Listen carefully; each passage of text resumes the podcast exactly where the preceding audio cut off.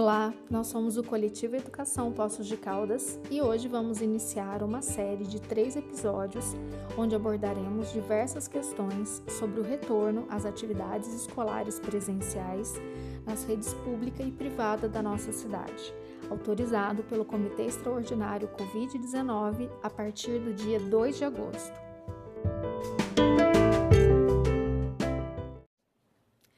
Em 22 de julho, foi publicada no Diário Oficial do Município a Resolução número 55, através da qual, em razão do atual estado da pandemia e da disponibilidade de leitos de UTI na rede hospitalar local, o Comitê Extraordinário Covid-19 regulamentou as medidas de biossegurança a serem obrigatoriamente adotadas pelas escolas a partir de 2 de agosto no sistema híbrido de ensino ou seja, com parte das atividades presenciais e parte das atividades de forma remota.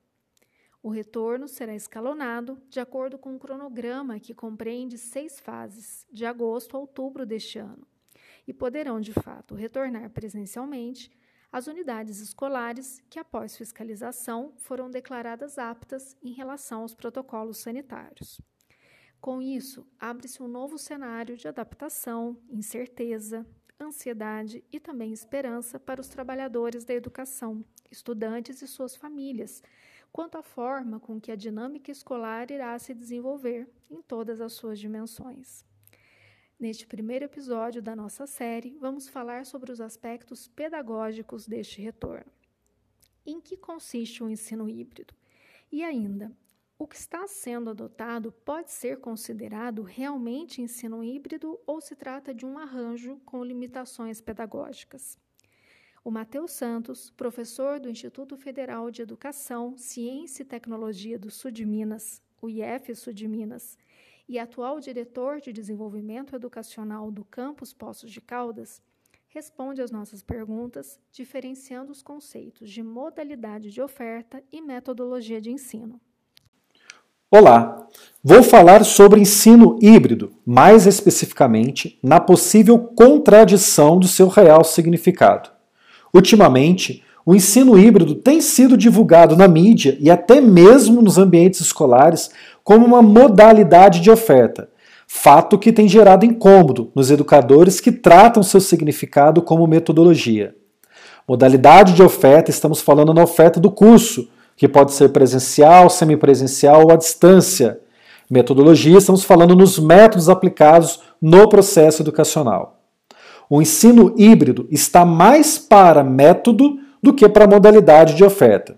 Isso porque as metodologias ativas são exemplos claros de ensino híbrido. Se observarmos os métodos ativos conhecidos como rotação por estações, laboratório rotacional, sala de aula invertida, rotação individual, modelo flex, modelo Lacarte, virtual enriquecido, eles têm em comum o uso de tecnologia da informação e comunicação combinada com as atividades presenciais. Inclusive, as atividades presenciais nem sempre acontecem em uma sala de aula convencional, mas sim em outros arranjos do espaço escolar. Um processo educacional que considere o ensino híbrido precisa ser pensado, estruturado e planejado dentro de um projeto pedagógico. Isso porque o aluno ele passa a ser protagonista do processo educacional.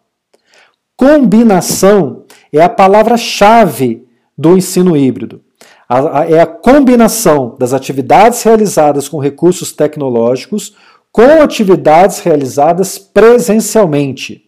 Nesse aspecto, todos os alunos participam de todas as atividades, sejam elas presenciais, sejam elas apoiadas por recursos tecnológicos. Não há distinção numa turma, ou seja, não há separação de grupos de uma turma que, que fica exclusivamente com as atividades presenciais, de outro que fica exclusivamente com as atividades apoiadas por recursos tecnológicos.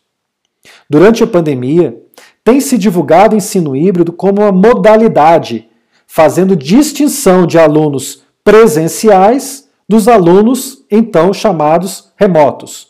Inclusive, fazendo o, o anúncio como vai quem quer a, a, escola. Entendemos o momento da pandemia, mas essa postura está desalinhada ao método educacional apropriado. No futuro, em um momento pós-pandemia, quando se falar em ensino híbrido, ele poderá ser lembrado como um modelo do vai quem quer, e não um modelo educacional que estabelece o aluno protagonista do seu aprendizado.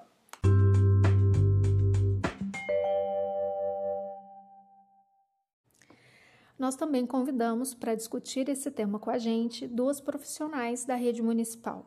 A primeira com quem nós vamos conversar é a Rosimeira Aparecida Perugini Torres, supervisora pedagógica do Ensino Fundamental 2 da Escola Municipal Maria Ovidio Junqueira. Rosimeire, quais os ganhos pedagógicos que você vislumbra ante a esse retorno híbrido que irá acontecer a partir da primeira semana de agosto?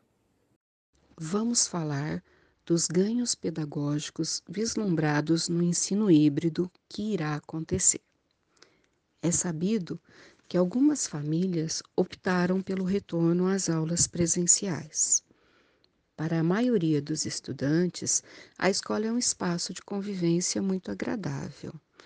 Mesmo aquele aluno que não gosta de estudar, ele aprecia a possibilidade de convívio social que a escola oferece. A convivência saudável é um aspecto favorável à aprendizagem e ao desenvolvimento do estudante e do ser humano. Aprendemos na interação com o outro. Então, o contato do estudante com colegas da escola, mesmo que sejam poucos, e a possibilidade de interação com os professores constituem aspectos favoráveis deste retorno das aulas presenciais.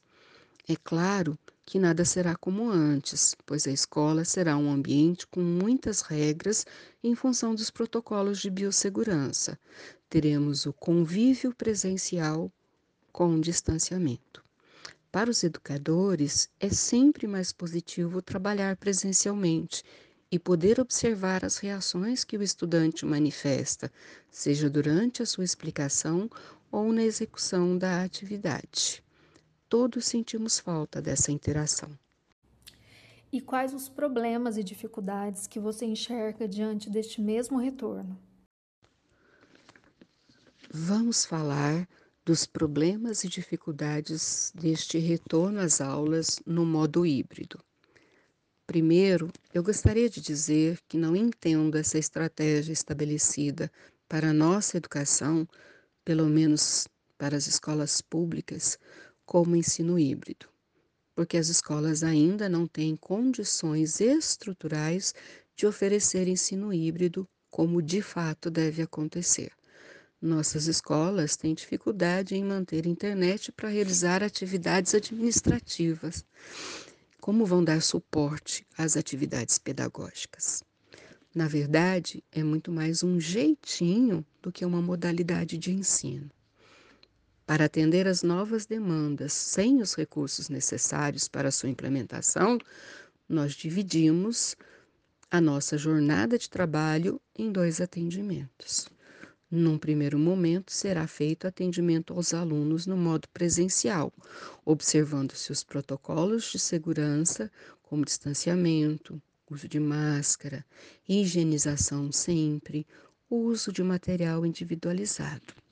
Ou seja, com poucos ou quase nenhum recurso. Depois passaremos a atender estudantes que optaram pelo ensino à distância, entendendo nessa categoria aqueles alunos que participam em tempo real e aqueles alunos que só conseguem acessar a nossa aula depois que ela termina. Essa divisão ocasionou na diminuição da carga horária do aluno que será compensada por meio de atividades complementares. Não vejo ganho pedagógico em nenhuma das situações. Pelo contrário, todos perdem. Perdem os alunos, perdem os professores. Não vamos conseguir superar as desigualdades. Porém, assim como quando no estabelecimento do ensino remoto, os profissionais da educação, com certeza, vão se desdobrar, se reinventar e buscar formas para oferecer o melhor possível, no sentido de oferecer educação minimamente de qualidade e trabalhar para que, para que desigualdades sejam minimizadas. Educação se faz com estrutura, educação se faz com recursos e, acima de tudo, se faz com planejamento, com ações conjuntas. Educação não se faz com jeitinho. Nós vamos ouvir agora a Maria Estela Pereira Davi, coordenadora do Centro de Educação Infantil Santo André, que também nos falou a respeito dos ganhos e desafios que ela vista no sistema híbrido de ensino. Olá, meus cumprimentos ao coletivo Educação, aos educadores e ouvintes. Agradeço pelo convite. É, falar sobre quais os ganhos pedagógicos com o retorno presencial na educação infantil nesse momento é um grande desafio.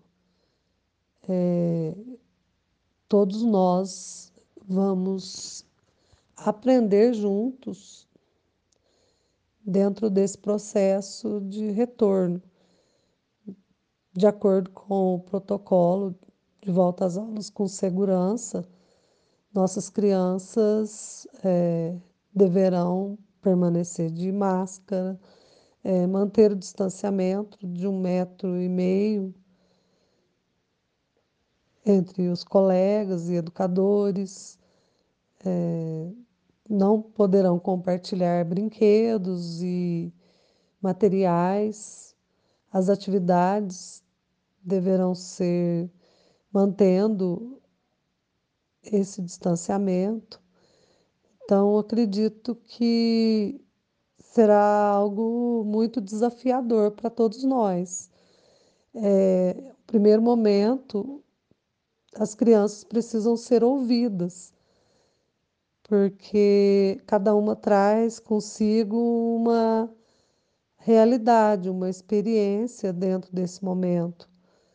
Muitas crianças tiveram perdas, perdas de pessoas queridas, de famílias que perderam emprego. É, no geral, as crianças perderam a convivência social e não sabemos né, o que poderá surgir nesse contexto de, de retorno. Então, as crianças precisam ser ouvidas para que nós possamos ter um diagnóstico né, de como estão nossas crianças. É, serão poucas crianças que retornarão, muitas famílias optaram por continuar de forma remota, até mesmo pela segurança né, das crianças. É, desafiador, momento novo, vamos aprender juntos, né? nós, educadores, trabalhadores da educação, é, estamos em treinamento, estudando, preparando, e mesmo assim sabemos que teremos grandes desafios pela frente é, no nosso dia a dia, em construção é um processo que vamos estar construindo juntos, é, pedagogicamente. É, vamos experimentar né, novas maneiras de, de trabalhar dentro desse contexto. Acredito que ouvir é o principal, trabalhar de forma lúdica e valorizar esse imaginário da, infantil, né?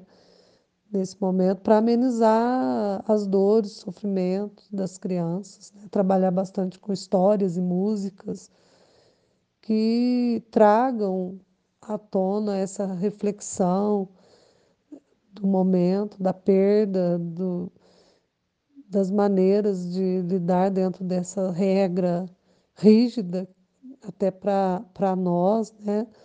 É, não poder se tocar, não poder se abraçar e, e manter esse distanciamento é desafiador. Ainda mais é, nós que estamos acostumados né, com o abraço, com o toque. E na educação infantil isso é muito presente. As crianças buscam colo, buscam carinho e buscam esse afeto físico, de forma física, né? Então, é, nós vamos descobrir juntos quais os ganhos e quais as perdas teremos dentro desse, desse processo. Eu acredito que as perdas são maiores que o ganho, né? É, nós sempre trabalhamos com as crianças a autonomia, as próprias crianças servirem, pegar a própria água, é, ter autonomia para ir ao banheiro. No entanto, nesse momento, as refeições terão que ser empratadas pelas é, trabalhadoras, pelas servidoras, né, pelas educadoras. As crianças já receberão o prato pronto, é, a água deverá ser colocada pelo adulto nas garrafinhas que as crianças levarão. É, o próprio ir ao banheiro terá que ter acompanhamento de um adulto, porque logo a sair eh, terá que ser feita a higienização dos sanitários. Então, a gente vê assim grandes desafios. É, nós sempre trabalhamos a questão da partilha, né, da rodinha, do momento coletivo, né, de estar junto, de também compartilhar os brinquedos e materiais. E nesse momento também será diferente, não poderemos ter esse momento de contato físico, de compartilhar, né? As crianças, cada uma vai ter que ter o seu material individual e não não fazer essas trocas, né, que do ponto de vista pedagógico é uma grande perda né? Nós trabalhamos dentro de, da convivência, né? Essas relação de cooperação, de ajuda, que agora dificulta bastante. Eu acredito que a gente vai aprender novas maneiras dentro desse contexto, mas é um desafio que nós vamos construir juntos e descobrir juntos também, né? É, nós contamos muito com o apoio das famílias para conversar com as crianças também em casa, prepará-las, mas elas ainda são muito pequenas, né? É, entender, abstrair tudo isso não é possível para a idade das nossas crianças da educação infantil, né? E às vezes até mesmo para muitos adultos seguir as regras neste momento se torna um grande desafio. Então, é, tá aí uma questão, é construir junto, aprender junto.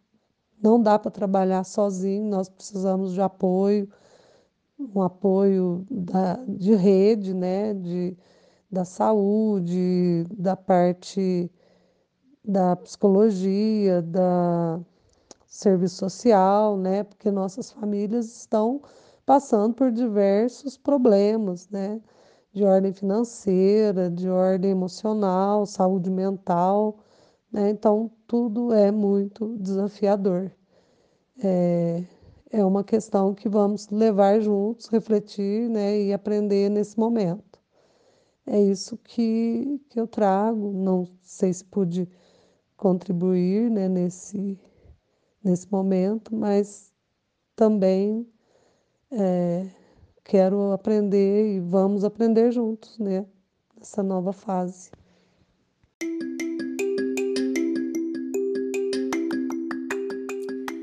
Essa foi mais uma ação do Coletivo Educação de Poços de Caldas em defesa da educação pública, democrática, laica e de qualidade. Acompanhe a gente nas nossas redes sociais e no próximo episódio do nosso podcast. Até mais!